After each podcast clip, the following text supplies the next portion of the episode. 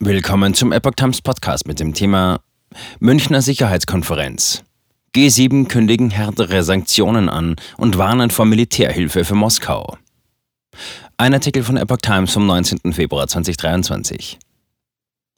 Nach Appellen zur Unterstützung der Ukraine und inmitten anhaltender Spannungen zwischen China und den USA geht am Sonntag die Münchner Sicherheitskonferenz zu Ende. Der dritte und letzte Tag der Konferenz begann mit einem Beitrag des EU-Außenbeauftragten Josep Borrell. Er sprach zur Zukunft der europäischen Sicherheitsarchitektur.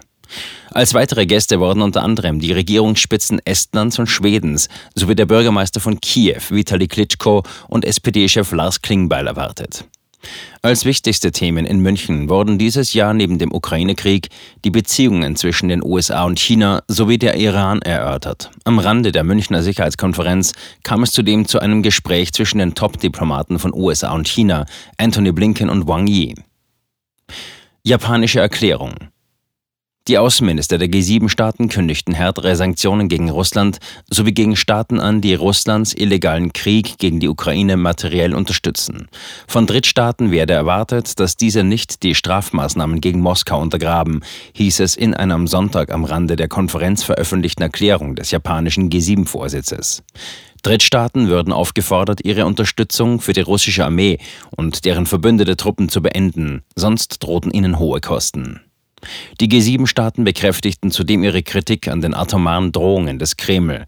Russlands unverantwortliche nukleare Rhetorik ist inakzeptabel und jeden Einsatz von chemischen, biologischen oder nuklearen Waffen oder ähnlichen Stoffen würde mit schwerwiegenden Konsequenzen begegnet, erklärte der japanische Außenminister Hayashi Yoshimasa als Vorsitzender des G7-Außenministertreffens. Solidarität mit der Ukraine. Kurz vor dem ersten Jahrestag der russischen Invasion in der Ukraine bekräftigten die G7-Mitgliedstaaten ihre standhafte Solidarität mit der Ukraine und verurteilten die anhaltenden russischen Angriffe auf ukrainische Zivilisten und wichtige Infrastrukturanlagen. Kriegsverbrechen und andere Gräueltaten dürften nicht ungestraft bleiben. Alle Verantwortlichen, einschließlich des russischen Präsidenten Wladimir Putin und der russischen Führung, müssten zur Verantwortung gezogen werden.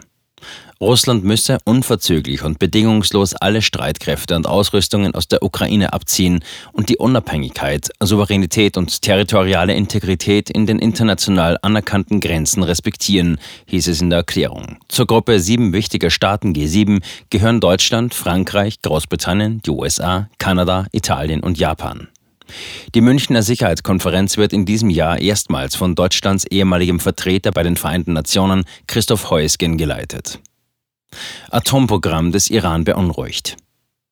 Mit scharfer Kritik reagierten die westlichen Verbündeten auf das Atomprogramm des Iran und den harten Umgang Teherans mit der Protestbewegung. Die Außenminister der USA, Deutschlands, Frankreichs und Großbritanniens warnten vor einer nuklearen Eskalation durch den Iran. Die auf der Konferenz versammelten Außenministerinnen zollten der vor allem von Frauen angeführten Protestbewegung Respekt. Die Chefdiplomaten der vier Länder hätten ihre Besorgnis über die nukleare Eskalation des Iran und die mangelnde Zusammenarbeit Teherans mit der Internationalen Atomenergiebehörde IAEA e unterstrichen, hieß es in einer vom US-Außenministerium am Samstag veröffentlichten Erklärung. Bundesaußenministerin Annalena Baerbock, Grüne, sagte vor Journalisten, sie habe bei der Sicherheitskonferenz deutlich und von mehreren Seiten Sorge mit Blick auf Iran vernommen. Eine nukleare Eskalation muss unbedingt verhindert werden, betonte sie. Baerbock und ihre Amtskollegen Anthony Blinken, USA, James Cleverly, Großbritannien und Catherine Colonna, Frankreich, forderten den Iran auf, seinen Kurs zu ändern. Die vier Außenminister hätten miteinander vereinbart, ihren Umgang mit den destabilisierenden Aktivitäten des Regimes weiterhin eng zu koordinieren. Auch die sich vertiefende wechselseitige militärische Zusammenarbeit zwischen dem Iran und Russland erörterten die Chefdiplomaten der Erklärung zufolge bei ihrem Treffen. Der Westen wirft dem Iran unter anderem vor, Drohnen an Russland für seinen Einsatz in der Ukraine zu liefern. Netzwerk weiblicher Außenminister. Auch beim Treffen eines Netzwerks weiblicher Außenminister auf der Konferenz in München war neben der Unterdrückung von Frauen durch die Taliban in Afghanistan der Iran ein wichtiges Thema. Die Außenministerinnen von elf Staaten, darunter Baerbock, sowie ihre französische Kollegin Catherine Colonna und die Chefdiplomatinnen aus Belgien, Kanada, dem Kosovo und der Mongolei erklärten ihre Solidarität mit den Protestierenden.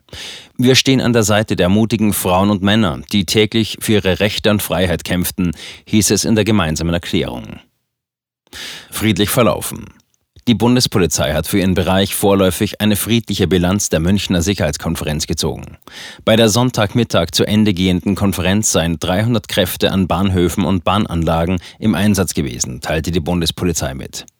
Bis zum späten Samstagabend seien insgesamt 30 Menschen und 25 Mal mitgeführte Sachen durchsucht worden. 500 Mal sei die Identität von Menschen festgestellt worden. Die Bundespolizei verzeichnete außerdem 45 Platzverweise. 37 Mal seien Gefährder angesprochen worden. In München gingen am Samstag und Sonntag hunderte Menschen zur Unterstützung der iranischen Protestbewegung und der Kritik an der iranischen Führung auf die Straße.